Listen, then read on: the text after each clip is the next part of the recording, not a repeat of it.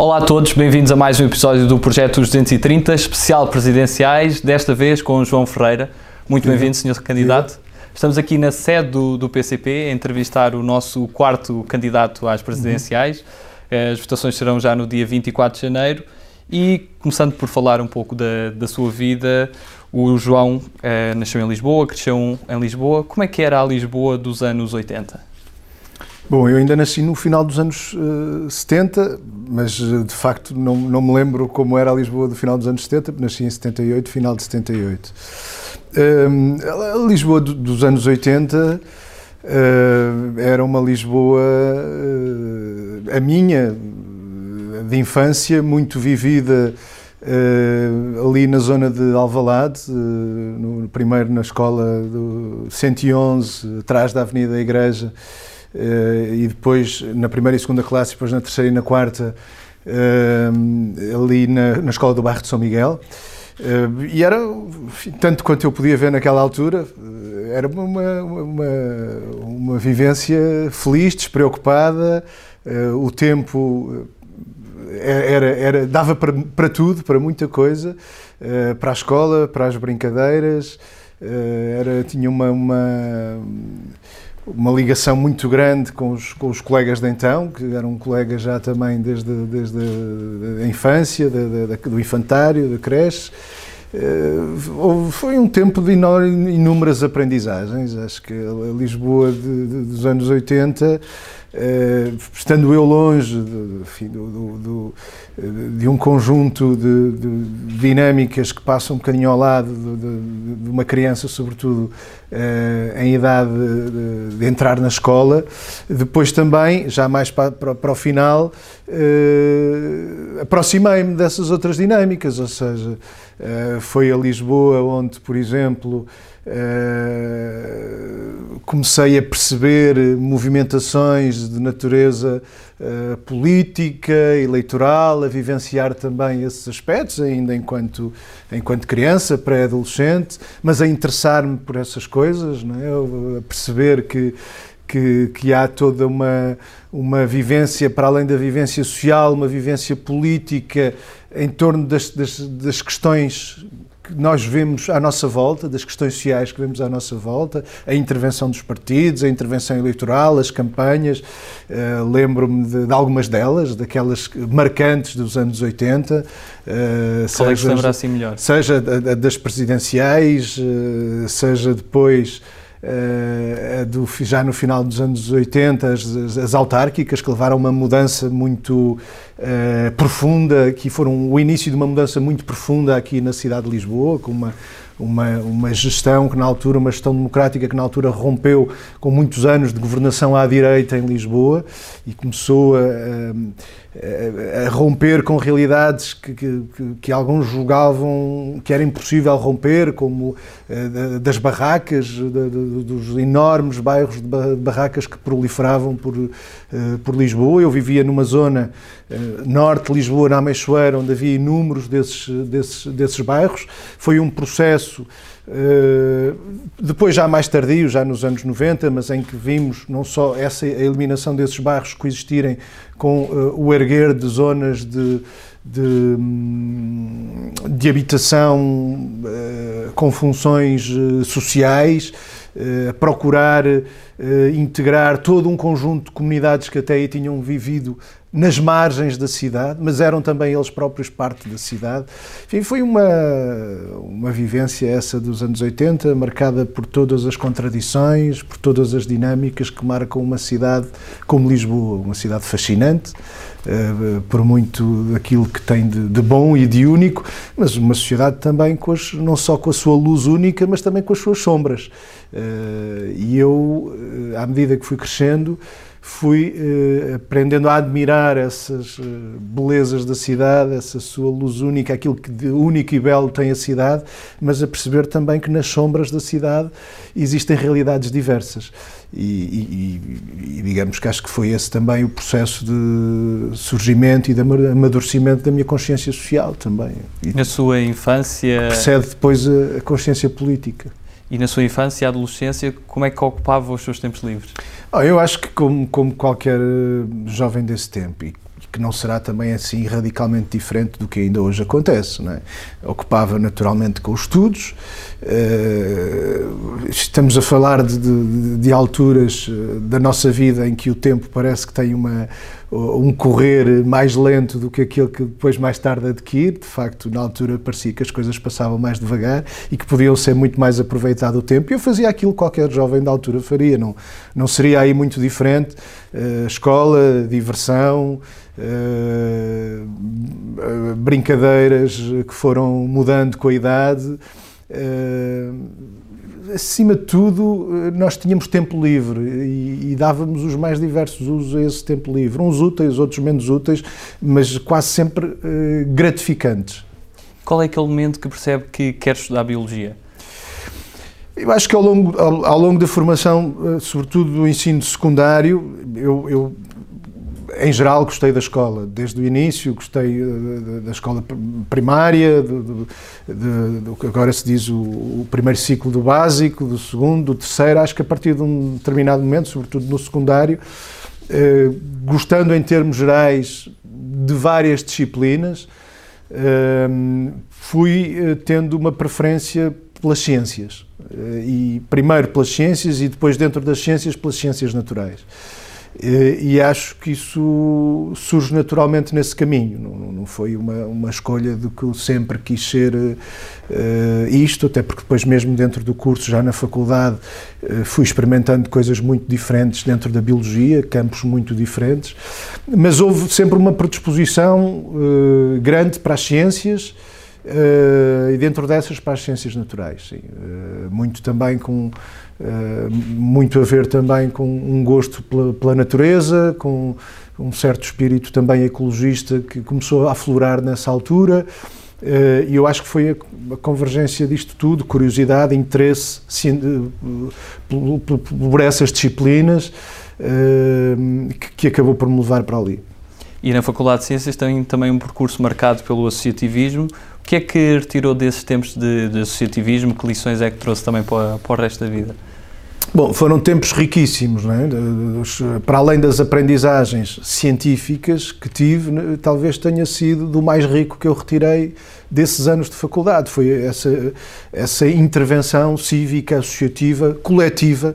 Eu acho que a coisa mais importante que retenho desses tempos é o sentido do coletivo, o sentido daquilo que podemos fazer, uh, aqueles que acreditamos num mesmo objetivo. Pode ser eh, melhorar eh, uma escola, pode ser melhorar um bairro, pode ser, em última instância, melhorar um país ou transformar a vida, transformar o mundo. Eh, aqueles que acreditamos no mesmo objetivo, se pusermos os nossos esforços em comum, nos unirmos e organizarmos para prosseguir esse objetivo, temos um, um enorme poder transformador. Eu acho que eu compreendi verdadeiramente aí o poder transformador da ação coletiva, da ação coletiva organizada. De facto, nós conseguíamos sob variedíssimos aspectos, transformar desde logo a vida da escola, é? a presença dos estudantes na vida daquela escola, através da Associação de Estudantes, que era uma associação muito peculiar, era uma associação muito aberta aos estudantes, eh, eh, não, é, não tinha aquele modelo de direção da associação eh, relativamente curta e hierarquizada, não, era uma, uma, uma direção sem hierarquias, com centenas de estudantes, era uma escola com cerca de mil, 5 mil alunos à época, a direção da Associação de Estudantes tinha centenas de estudantes. Eu era um deles, quase desde o primeiro ano, desde o primeiro ano mesmo da faculdade. Eh, e, e percebi ali o enorme poder transformador da ação coletiva, dos estudantes como eh, de outros grupos sociais. Percebi que se nos organizássemos conseguimos de facto eh, conseguir transformações concretas na vida das escolas. Uma melhor avaliação, eh, uma melhoria da organização dos calendários escolares, uma melhoria das condições de estudo e de trabalho dentro da escola. Isso transportado para outros patamares, é? para a possibilidade, bom, se a gente consegue, organizados, unidos, transformar a escola, a vivência da escola, podemos transformar a vivência de uma cidade, de um país, transformar a vida em última instância. E isso foi a grande aprendizagem que eu trago de, deste, desses anos e foi muito, muito gratificante. Também foi durante muito tempo bolseiro. Como é que é a vida de, de um bolseiro em Portugal? Bom, eu acabei o, o meu curso, eh, a licenciatura, E, aliás, logo no, no, na fase, no último ano da licenciatura, eu começo com uma bolsa de investigação. E já depois de concluída a licenciatura, tive outras bolsas de investigação. Nós estamos a falar, para ser, há muita gente que hoje conhece esta realidade, mas para quem não conhece, nós estamos a falar de alguém que, concluída a sua formação ao nível de licenciatura, começa a trabalhar no caso estamos a falar essencialmente de áreas científicas, começa a trabalhar naquilo em que esperava trabalhar, em ciência. Mas infelizmente começa a trabalhar em ciência sem um contrato de trabalho, sem os direitos associados a um contrato de trabalho, sem direito a férias, sem direito a um subsídio de desemprego se vir numa situação de desemprego, sem direito a proteção na maternidade e paternidade, ou seja, uma relação de trabalho que não é eh, reconhecida e considerada como tal.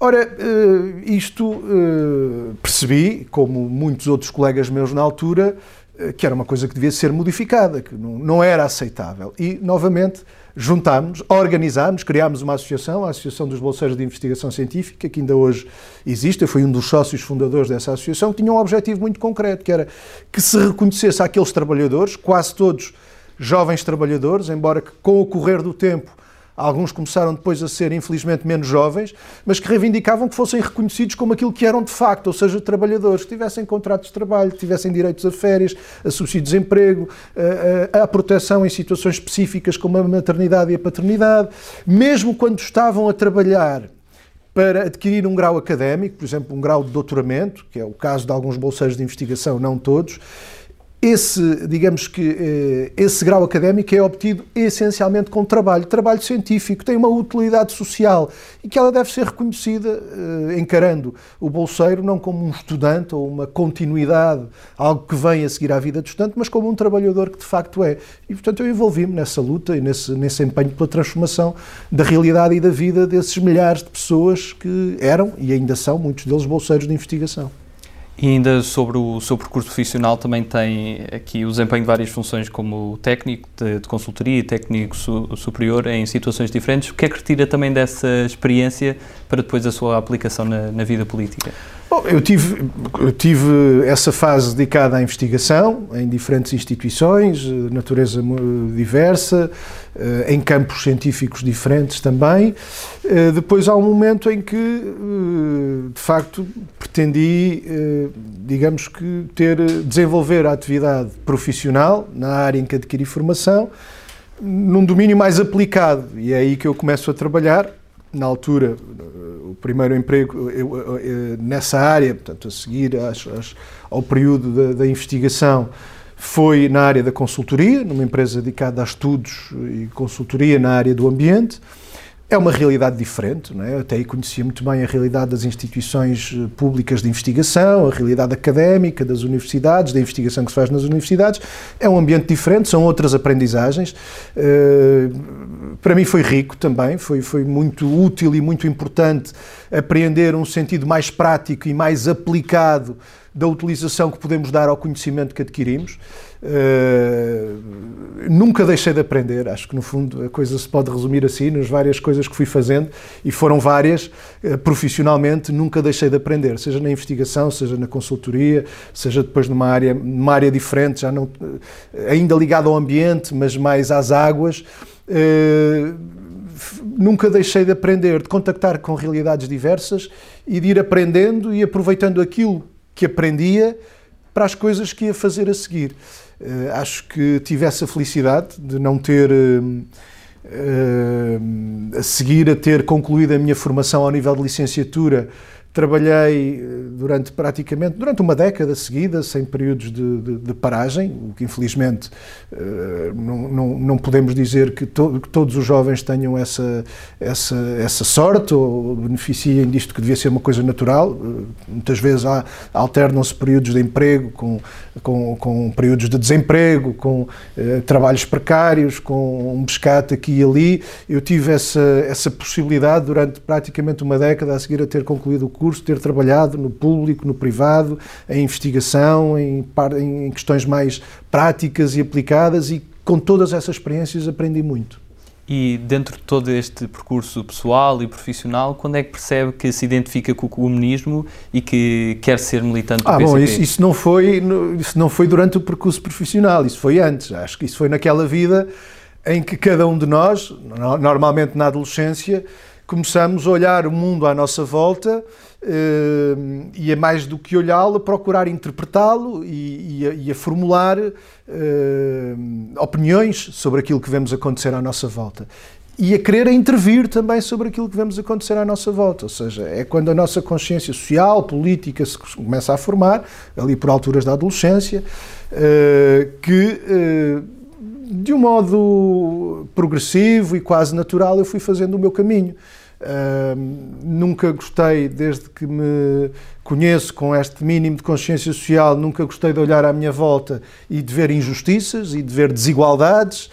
Uh, e uh, sempre achei que elas não eram inevitáveis. Olhando para elas, vendo essas injustiças, essas desigualdades, sempre achei que elas não são inevitáveis, que é possível encontrarmos eh, formas de resposta aos problemas que afligem tanta gente à nossa volta.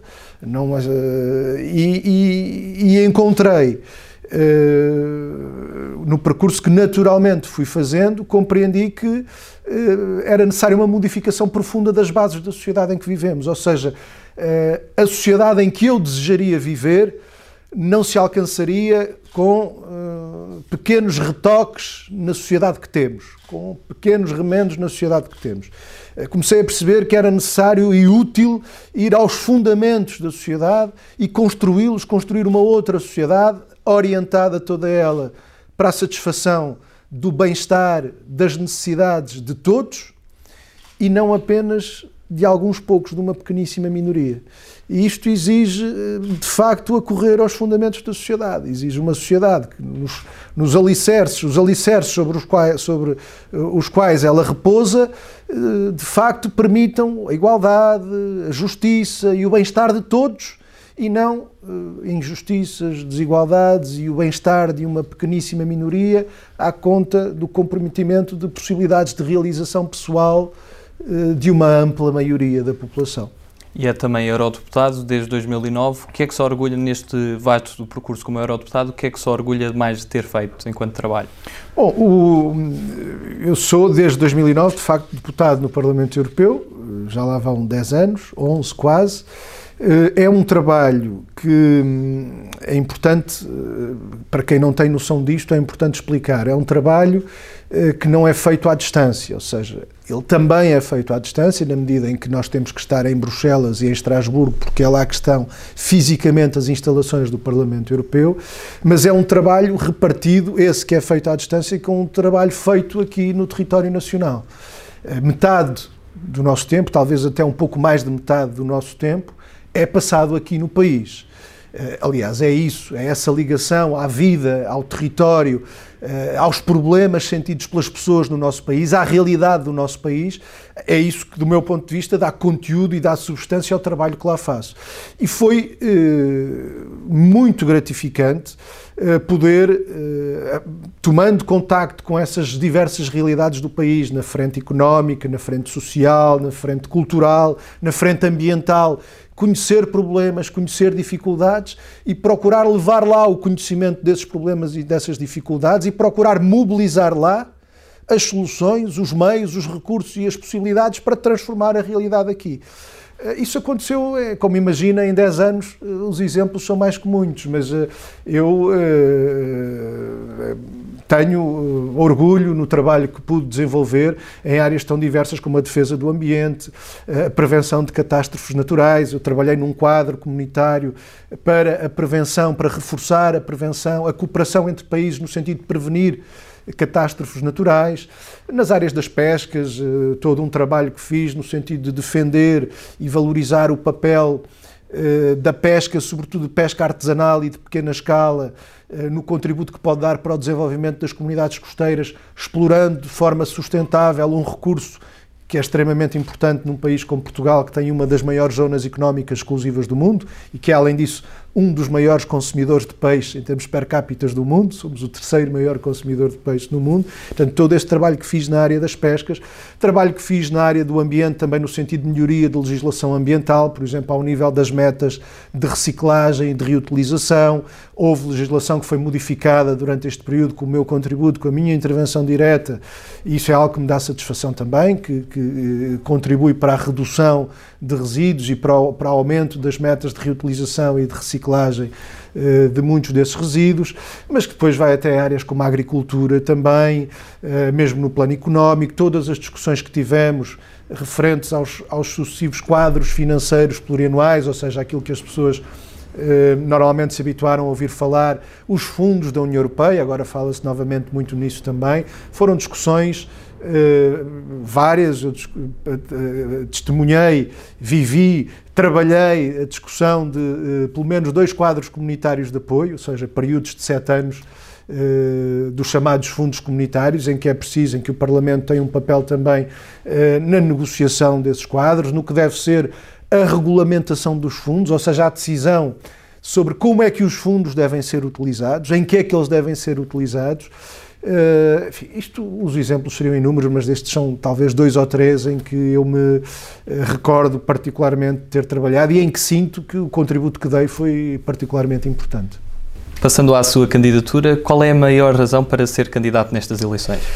Nós uh, vivemos um tempo muito especial, um tempo complexo, difícil, que não esperaríamos viver, um tempo que resulta de uma pandemia com impactos no plano não apenas da saúde, mas no plano também económico, social, devastadores, mas que no caso de Portugal são impactos que se somam a uma situação pré-pandemia que já não era propriamente fácil, ou seja, que já era marcada por um conjunto muito grande de problemas estruturais que o país vinha arrastando há muito tempo.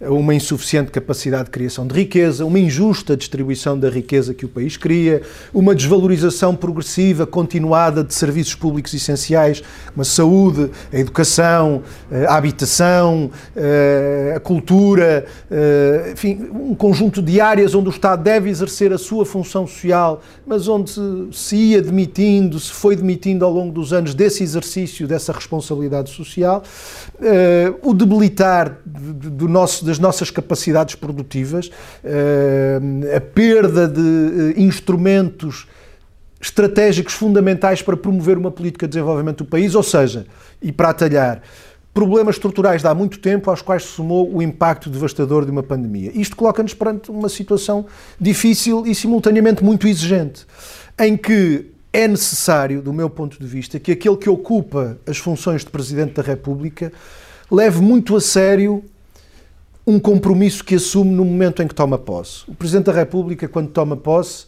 tem de fazer um juramento solene, que é o de defender, cumprir e fazer cumprir a Constituição da República. Eu acho que este juramento foi muitas vezes encarado como uma mera formalidade, um procedimento burocrático a seguir está feito iniciei funções ele não pode ser encarado como uma mera formalidade. Ele tem de, ser, tem de ter um peso depois no que é a intervenção do Presidente da República. E explico porquê. Porque a nossa Constituição, a Constituição da República Portuguesa, é, talvez muita gente não tenha noção disso, mas é uma das constituições mais avançadas, mais progressistas eh, do mundo. É uma Constituição que resultou de uma revolução muito peculiar, da Revolução do 25 de Abril, profundamente democrática, em que se acorreu uh, aos alicerces do Estado para, modificando-os, satisfazer as necessidades que a população reclamava naquela altura, amplos direitos, o direito ao trabalho, o direito a ter direitos no trabalho, o direito à saúde, o direito à educação, independentemente da nossa condição ou origem social ou económica, eh, o direito à habitação, eh, o direito ao desenvolvimento, que depois nos permite dar conteúdo concreto a todos os outros direitos, porque não há, por um lado, não há eh, desenvolvimento nem há democracia sem direitos. Ninguém imagina que haja democracia quando alguém não tem direito a um emprego, quando alguém não tem direito à saúde, quando alguém não tem direito à educação, quando alguém não tem direito à habitação. Não há democracia, mas nem há desenvolvimento, mas também não há direitos se não houver desenvolvimento, se não houver uma política de desenvolvimento económica, agrícola, industrial, comercial, que desenvolvendo o país crie uma base material de desenvolvimento que depois dê conteúdo concreto aos direitos. E esta é a visão da nossa Constituição. Isto é aquilo que torna a nossa Constituição singular, eh, extraordinariamente progressista e avançada, como digo, das mais avançadas. Apesar disto, há um problema. Há um conflito, aquilo que eu tenho chamado um conflito que tem vindo a crescer neste país. Entre, por um lado, essa Constituição avançada, progressista, e, por outro lado, o que tem sido a ação de sucessivos governos, com a cumplicidade de sucessivos presidentes da República, ou se quiser, o que tem sido o curso da vida nacional que se afastou dessa Constituição. Porque quando nós olhamos para as páginas da Constituição e vemos lá, todos têm direito ao trabalho, todos têm direito a salários valorizados, a horários dignos, a poder conjugar a sua vida profissional com a sua vida familiar, com o recreio e com o lazer. Todos têm direito a ver protegida a sua saúde nos locais de trabalho. Todos têm direito à saúde, todos têm direito à educação, todos têm direito à habitação, todos têm direito à segurança social, todos têm direito a um ambiente ecologicamente equilibrado, direito à cultura nas suas variadíssimas expressões. E depois diz mais: diz que há grupos da população, por exemplo, os jovens, que devem ter uma proteção especial para terem esses direitos efetivados. A Constituição diz que os jovens devem ter uma proteção especial no acesso ao primeiro emprego, no acesso à habitação, todos percebemos, qualquer jovem percebe, que são fatores de autonomização essenciais. Qualquer jovem que se queira autonomizar, queira constituir família, não o pode fazer se não tiver a sua independência, a sua autonomia económica. E sem emprego, sem habitação, é difícil haver essa autonomização. Estes são direitos consagrados na Constituição, que diz que para os jovens tem de haver esta proteção especial, como depois diz também que tem que haver uma proteção especial para grupos mais vulneráveis da população, como os idosos, a infância.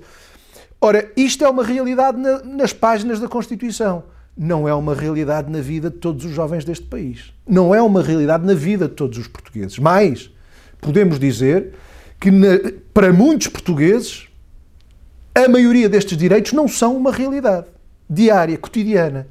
Ora, eu acho que aquele que jura defender, cumprir e fazer cumprir a Constituição não pode descansar enquanto aquilo que ali está não for uma realidade cotidiana na vida de todos dos jovens, dos menos jovens, na vida de todos os portugueses. Enquanto houver um português que não tenha direito ao emprego com direitos, enquanto houver um português que não tenha horários dignos que lhe permitam compatibilizar a vida profissional com a vida familiar, enquanto houver um português, como hoje acontece, que empobrece a trabalhar, ou seja, fruto dos baixos salários, apesar da pessoa ter um emprego, é arrastada para uma situação de pobreza com a sua família, porque os salários são tão baixos que não permitem fazer face às despesas essenciais, quanto mais a outras. Enquanto todos não tiverem direito à cultura, a criarem e fruírem cultura, enquanto todos não tiverem direito a um ambiente ecologicamente equilibrado, o Presidente, que jura defender, cumprir e fazer cumprir uma Constituição que diz tudo isto, não pode descansar. E eu olho para a realidade do país, para a vida do país nestes últimos anos, e o que acho é que quem lá esteve, quem fez este juramento, não só não ajudou a tornar estas coisas realidade na vida de todos, como muitas vezes desajudou. A sua intervenção foi no sentido de nos tornar ainda mais distantes daquele Portugal que está vertido nas páginas da Constituição. A minha motivação é esta: é há um Portugal que está por cumprir, há caminhos a solução não é difícil, no sentido em que há caminhos, há soluções que estão inscritas na lei fundamental do país. É isso que é a Constituição, é a lei fundamental do país. Então percorram-se esses caminhos. E o Presidente da República tem aqui uma missão fundamental. Ele não é governo, muito disto cabe ao governo. Mas ele eh, tem uma responsabilidade cimeira e tem poderes que a Constituição lhe dá, que, se bem utilizados, podem ajudar a aproximar-nos a fazermos este caminho de concretização dos direitos que estão inscritos na Constituição. Mas ele tem o dever, tem, do meu ponto de vista, a obrigação de mobilizar a população, de mobilizar os portugueses para a concretização desse caminho, desse projeto de desenvolvimento que é a Constituição da República, a lei fundamental do país. O mundo da política também é muito propício a preconceitos. Que preconceitos é que sente que existe sobre a sua candidatura? Eu, não, não, eu tenho tentado afirmar esta candidatura pela positiva. É, existem certamente preconceitos.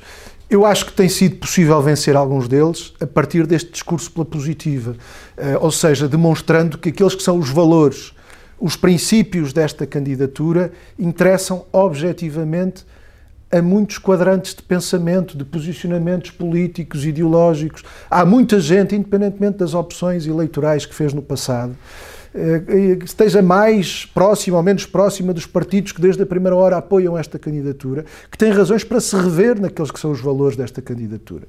É por isso que tenho, até com grande, grande regozijo, eh, recebido apoios de quadrantes diversos, porque há muita gente a reconhecer a importância desta plataforma que nos pode unir, que é a lei fundamental do nosso país, que precisa de ser cumprida. Cumprindo a Constituição, nós cumprimos um Portugal que está por construir e que é, garanto-vos, muito melhor do que aquele que temos vivido ao longo destes últimos anos. E é importante que cada jovem que luta por, por, uma melhor educação, eh, cada português que luta pelo direito à habitação e não consegue aceder à habitação a preços acessíveis, cada eh, mulher ou homem que luta pelo direito a ter um emprego com salários dignos e com horários dignos e com condições de trabalho, que saiba que tem do seu lado nessa luta a lei fundamental do país. O que é que faltou? Faltou alguém que fizesse cumprir esse Portugal que está na lei fundamental do país. É isso que me motiva e que me leva a vencer preconceitos também. Falando também de, das funções do Presidente da República, plasmadas também na Constituição, Uh, na Constituição diz mesmo que o Presidente também tem como função ser o garante da unidade do Estado. O que é que entende por uh, unidade do Estado? Eu acho que é fundamentalmente esta a, a afirmação de desígnios importantes de, de, de, independência, de soberania nacional,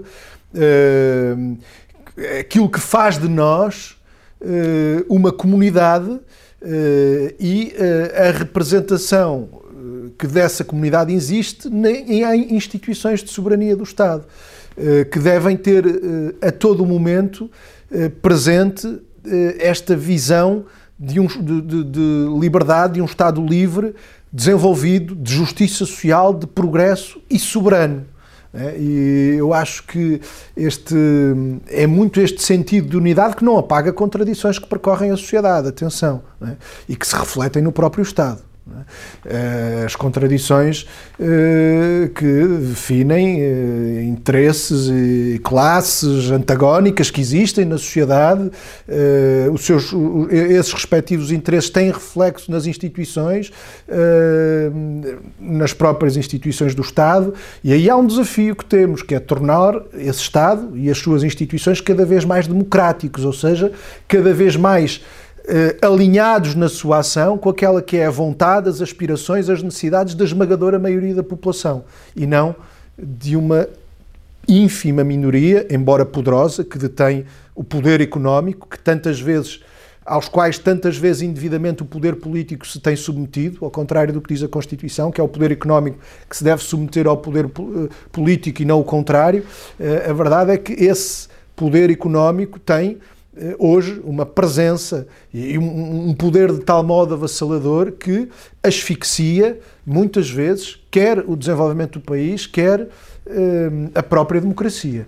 Uh, e, eu acho que um Presidente da República deve ter também esta visão de submeter o poder económico ao poder político entendido como uma emanação da vontade dos cidadãos, uma emanação democrática da vontade dos cidadãos que corresponda àquelas que são as suas mais fundas necessidades e aspirações. Passamos agora a um segmento de perguntas mais dinâmicas, resposta mais curta. E a primeira pergunta que lhe faço é: quem é que, na sua opinião, foi o melhor presidente da República? Eu acho que está por vir. Uh, acho que está por vir. Não. Uh, olhando para trás, houve presidentes diferentes, com estilos diferentes, com exercícios diferentes do cargo, com, com uh, entendimentos até diferentes das funções presidenciais. Uh, não digo que foram todos iguais, mas não, há, não posso dizer que haja um com o qual me identifique particularmente. Acho que o melhor está por vir. O que é que sente quando olha para esta bandeira? Sinto orgulho uh, um sentimento de partilha, de comunidade, da comunidade em que me insiro e de, de vontade de transformação para melhor uh, dessa comunidade que somos uh, neste país. Sendo Presidente, há algum líder mundial que se recusa a encontrar? Como Presidente da República, na defesa dos interesses do país, na defesa dos interesses do nosso povo, com quem quer que seja. Para defender esses interesses, com quem quer que seja. Haverá certamente gente de quem eu possa gostar, gente de quem eu não possa gostar, mas para defender os interesses do povo e do país, com quem quer que seja. Qual é a coisa mais portuguesa na personalidade de um português? Ui, a coisa mais portuguesa na personalidade de um português. Eu. Hum, não, não é difícil identificar uma coisa e eu recuso a alinhar naquela ideia uh, do fatalismo, uh, do, do, conformismo, porque nós fomos um povo que, tendo muitas vezes associado a essa ideia, foi capaz ao longo da sua história de feitos extraordinários. Como povo, e como povo, essa figura coletiva, esse sujeito coletivo da história que é o povo também tivemos os nossos heróis individuais, mas foi o povo português que, em momentos marcantes da nossa história, teve uh, a audácia, o arrojo de uh, fazer transformações profundas no curso da vida do país. E, portanto, uh, prefiro inclinar mais para esse tipo de características, audácia, coragem, uh, arrojo, confiança, do que propriamente para outras de sentido mais, de pendor mais uh, conformista, que às vezes uh, procuram, a meu ver, injustamente também associar aos portugueses. Avançamos agora para as nossas perguntas do público. Permitimos às pessoas lá em casa enviarem-nos algumas perguntas e escolhemos duas. A Inês Barbosa pergunta qual é que é o maior problema que Portugal vai enfrentar no pós-Covid. Eu acho que nós temos que encarar a necessidade de relançar um país, mas fazê-lo em novas bases. Eh, nós, nós temos um problema económico e social gravíssimo, eh, vamos precisar de atender com caráter de emergência a todos aqueles que estão a sentir na pele de um modo mais fundo as consequências deste período, mas isso não pode ser desligado de um necessário relançamento do país em bases diversas, daquelas em que vinhamos vivendo até aqui. Um país que, que dependa menos do exterior, e a única maneira que temos de dever menos e depender menos do exterior é criando mais riqueza, é produzindo mais. Um país que distribua de uma forma justa a riqueza criada, e aqui há elementos essenciais para garantir essa distribuição mais justa. Uma delas central é a elevação dos salários. Elevando os salários, nós conseguimos uma distribuição mais justa da riqueza do país uh, e fazendo também, promovendo um desenvolvimento económico eh, articulado com uma necessária boa conservação da natureza e dos seus recursos. Uma boa preservação da natureza e dos seus recursos. A sua utilização, nós temos imenso potencial, também no que toca aos recursos naturais, eles devem ser utilizados de uma forma sustentável, de forma a deixar também às gerações que hão de vir a seguir a nós, a, seguir a, nós, a possibilidade de elas próprias poderem também satisfazer as suas necessidades recorrendo a esses mesmos recursos. Por sua vez, o Rodrigo Freitas pergunta como é que a igualdade cria desenvolvimento económico. A igualdade é uma condição de desenvolvimento, tal como o entendo.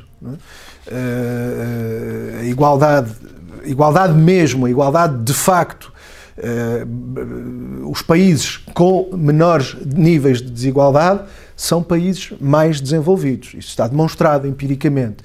Eh, e, e, quando pensamos em desenvolvimento económico e social, não se confunda com o conceito de crescimento, que às vezes são conceitos um bocadinho diferentes.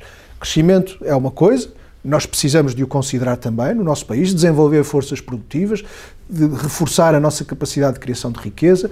O desenvolvimento tem que ver não só com aquilo que conseguimos do ponto de vista de criação de riqueza, mas sobretudo com a forma como se proporciona a distribuição dessa riqueza no seio de uma comunidade. Eh, e, eh, para mim, não há desenvolvimento sem igualdade. Passamos a um conjunto de escolhas. A primeira que lhe proponho é entre humildade e ambição. Bom, isso são escolhas, há, há, escolhas que, que não se fazem. Eh, eu acho que há inúmeras.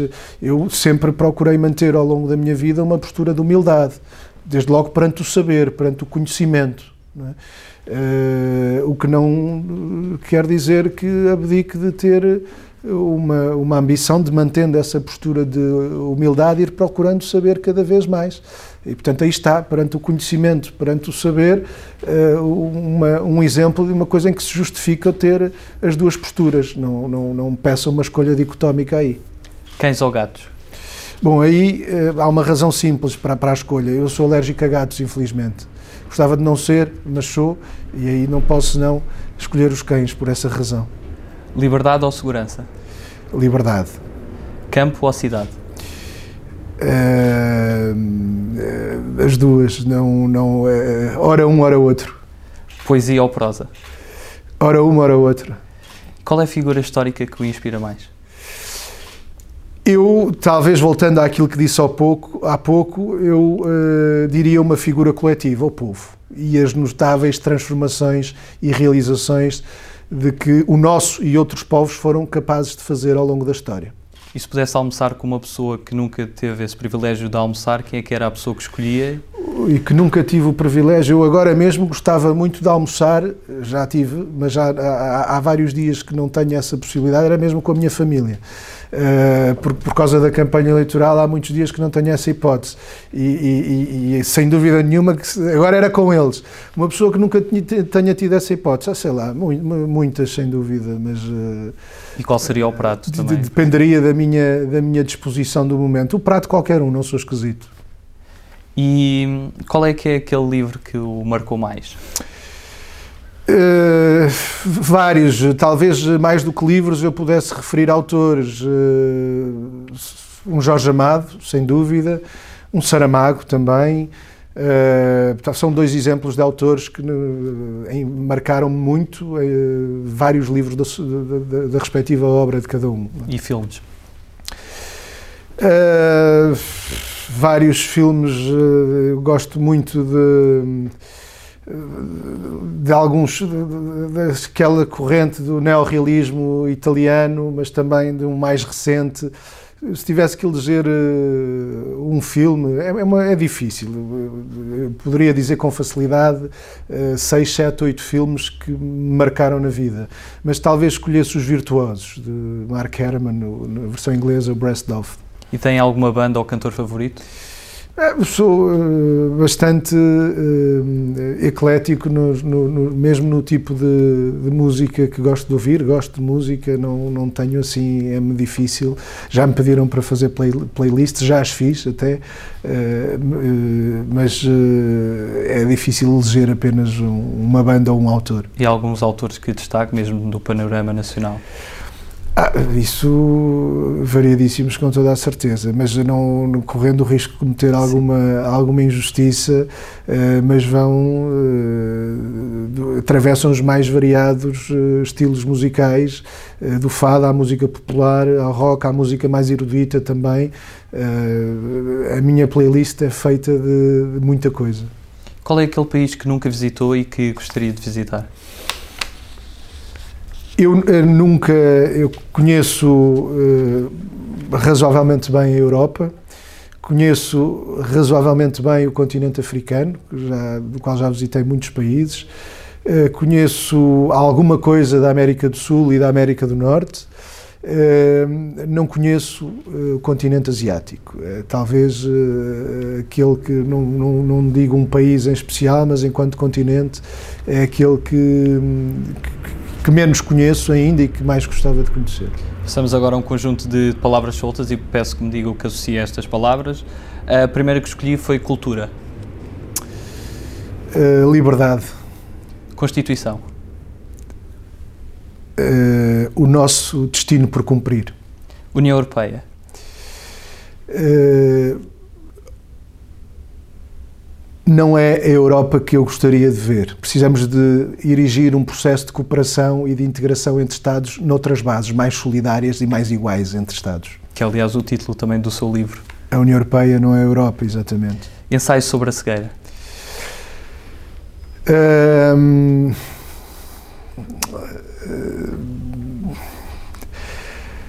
é quando deixamos de acreditar no futuro que deixamos de ver. Isso é uma, é uma das mensagens do, do ensaio sobre a cegueira, uh, que é uma cegueira, começa por ser uma cegueira da razão. Uh, e quando deixamos de ter esperança no futuro, uh, deixamos de o ver, deixamos de ver. E portanto que não nos falta essa esperança. Não foi por acaso que eu trouxe uh, esse lema para, o meu, para, para, eh, para, para, esta campanha, a necessidade de abrirmos esse horizonte de esperança, uh, partindo até dessa evocação de, de, dessa obra de Saramago, Ensaio sobre a Cegueira. Eutanásia. Compreensão. Touradas. Uh, não gosto particularmente. Imigrantes. Uh, iguais. Emigrantes. Iguais. Identidade nacional. uh, feita de uns, de outros, de todos, uh, da partilha de um conjunto de valores que eu considero que são profundamente humanistas e que eu acho que vale muito, pelos quais vale muito a pena lutar. CPLP. Uh, uma comunidade de destino necessariamente para, para um país como Portugal. NATO um bloco político-militar que a nossa Constituição preconiza que possa ser dissolvido. Também aí está por cumprir a Constituição. Zé Povinho. Ah, caricatura. Esperança. Uh, no presente e no futuro de Portugal. Como é que é possível aproximar mais os portugueses do mundo político e de, dos seus representantes? A política entra-nos todos os dias pela nossa vida adentro. É só percebermos isso. E eles, eles já estão próximos. Uh, podem é não estar disponíveis para a intervenção que é necessária para mudar a política e mudando a mudar as suas vidas, mas a política entra-nos pela vida dentro todos os dias. Uh, quando não temos o emprego que gostaríamos, quando não estamos satisfeitos uh, nesse emprego, quando não temos tempo para a nossa família, quando não temos tempo uh, para, para a cultura, para o lazer, para o recreio, quando não temos direito à habitação que a Constituição consagra, a política entra pela nossa vida diariamente.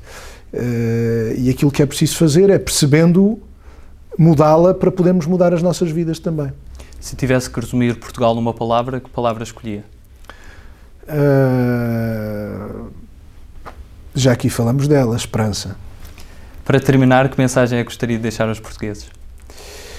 É de que está uh, nas mãos de cada um e de todos, coletivamente, uh, forçar as mudanças que desejam para as nossas vidas, para, para as, cada um deseja para as suas vidas. Está nas mãos de cada um, tomando nas nossas mãos o nosso destino, construir um país diferente, um país que, estando por cumprir, existe em grande medida nas páginas da nossa lei fundamental, mas que não é ainda uma realidade. Eh, se nos juntarmos, se nos unirmos, se nos mobilizarmos em torno desse projeto de desenvolvimento, eh, certamente conseguiremos construir esse país. João Ferreira, muito obrigado pela obrigado. sua participação. Terminamos assim mais uma entrevista do nosso especial presidenciais. Não se esqueçam, dia 24 de janeiro, de exercer o vosso direito ao voto e exercer a soberania popular em qualquer um dos candidatos ou mesmo em branco, votem de forma informada, saiam de casa e não se abstenham. Muito obrigado.